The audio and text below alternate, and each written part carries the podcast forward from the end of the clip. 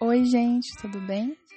Eu sou a Cris e hoje é o primeiro episódio do nosso podcast sobre dicas corporativas de gestão de carreira. Hoje a gente vai falar de um assunto que nem todo mundo conhece, mas que é muito interessante. A gente vai falar sobre normose, a patologia da normalidade. Eu vou ler um trecho do livro agora no início para vocês entenderem do que se trata.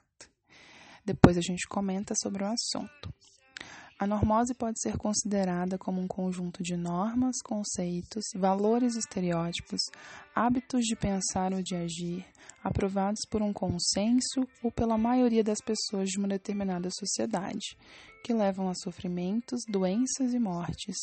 Em outras palavras, que são patogênicas ou letais, executadas sem que os seus autores e atores tenham consciência da natureza patológica. Ou seja, a gente está falando da doença da naturalidade, como as pessoas encaram isso no dia a dia.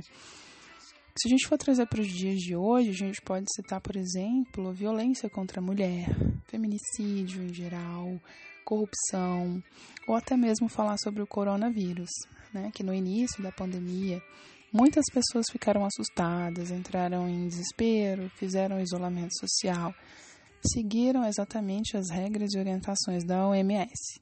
Hoje a gente vê que as coisas já não estão mais dessa forma, pelo menos assim, não para todos, né? Então assim, muita gente nas ruas, muita gente encarando como se fosse mais uma gripe comum.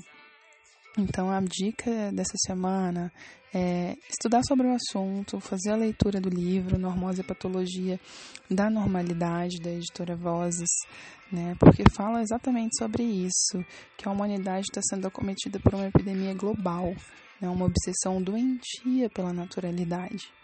E a gente está vivendo isso todos os dias das mais diversas formas imagináveis porque todas as vezes que nós encaramos com olhar natural coisas que deveriam ser vistas com perplexidade, a gente percebe que a normose chegou no nosso meio social. Então é um contágio social muito grande. Então, a dica da semana é fazer a leitura do livro. Um beijo e até a próxima.